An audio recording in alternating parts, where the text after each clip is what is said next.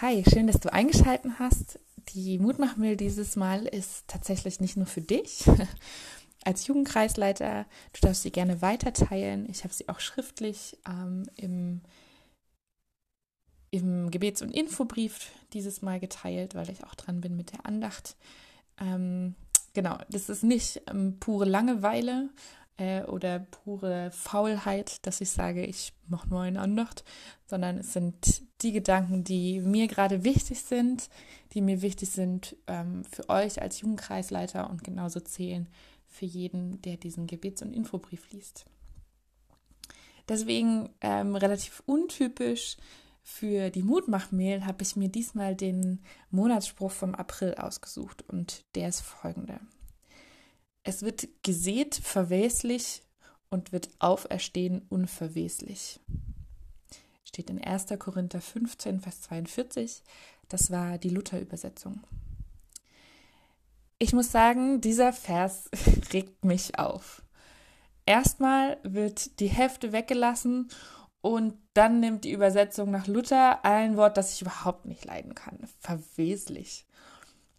Und gerade jetzt in Zeiten von Corona kann man das auch echt verkehrt hören. Etwas schöner formuliert ist meiner Meinung nach die Übersetzung Neues Leben. Genauso verhält es sich mit der Auferstehung der Toten. Unsere irdischen Körper sterben und verwesen, doch bei der Auferstehung werden sie unvergänglich sein und nicht mehr sterben. Es geht also um die Auferstehung, diese alles verändernde Kraft. Es geht um den neuen Körper, der unvergänglich sein wird. Aber noch mehr spricht dieser Vers von einer Hoffnung, die uns tief verändert. Meine erste Assoziation ging direkt zu einem Lied, das ich erst kürzlich gelernt habe. Nachhören und selbst lernen ähm, könnt ihr das auf YouTube von DMMK. Wir rufen deinen Namen. Ich füge das gleich mal hier ein. Ich hoffe, es funktioniert.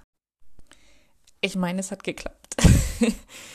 In der ersten Strophe heißt es unter anderem, wenn ein Senfkorn genug ist, dann gebe ich mich dir ganz hin. Da macht Luther wieder viel richtig in seiner Übersetzung, nachdem ich ja schon sein unverweslich äh, kritisiert habe.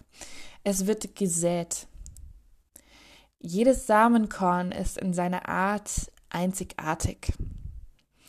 Aber was fällt auf? Samenkörner sind alle recht unscheinbar. Unterschiedlich groß, unterschiedlich geformt, aber die meisten braun und unscheinbar. Und sie haben alle eines gemeinsam. Das Samenkorn stirbt in der Erde, damit Neues entstehen kann. Wahrscheinlich kein neuer Gedanke für euch. Kaum vorstellbar, dass aus einem kleinen Senfkorn innerhalb von drei Monaten eine ein Meter große Pflanze wächst aus einem einzigen winzigen weißen Kürbiskern ein riesiger Kürbis. Ich glaube, dass ich das Senfkorn das selbst kaum vorstellen kann und der Kürbis genauso wenig. Genauso wie die Vorstellung, unverweslich zu einem neuen Leben erweckt zu werden, für uns geradezu unvorstellbar ist. Wir wissen nicht, wie die neue Welt aussehen wird. Aber ganz ehrlich, Müssen wir das wissen? Ich möchte es gar nicht wissen. Mein Blick wäre nur noch auf das große Ziel ausgerichtet, nicht mehr auf den Weg dahin. Und genau das ist auch die Herausforderung jetzt. Den Blick hoffnungslos äh, hoffnungslos, hoffnungsvoll gerichtet zu behalten. Auf die Zeit nach Corona, die Zeit, in der alle Freiheit wieder zurück sein wird. Aber ich gehe davon aus, dass wir uns verändert haben, dass die Gesellschaft sich verändert haben wird, eine, vielleicht eine etwas andere sein wird. Wie genau das aussehen wird, ist ungewiss. Und gerade deshalb wünsche ich mir, dass wir den Fokus auf die kleinen und großen Dinge in unserem Alltag weiter beibehalten und dass wir an der Hoffnung und dem Frieden festhalten, den Gott uns durch seinen Sohn schenkt. Ich kann verstehen, wenn das zu abstrakt ist und im Moment vielleicht unmöglich scheint. Aber dann hör dir doch nochmal das Lied an. Wir rufen deinen Namen von DMMK und achte mal auf den Refrain. Wir rufen deinen Namen. Komm mit deiner Kraft, der alles möglich macht. Vielleicht gehörst du aber auch nicht der Generation Lobpreis an und selbst wenn, kannst du trotzdem das Gebet beten, das uns alle eint, wenn dir vielleicht die Worte fehlen.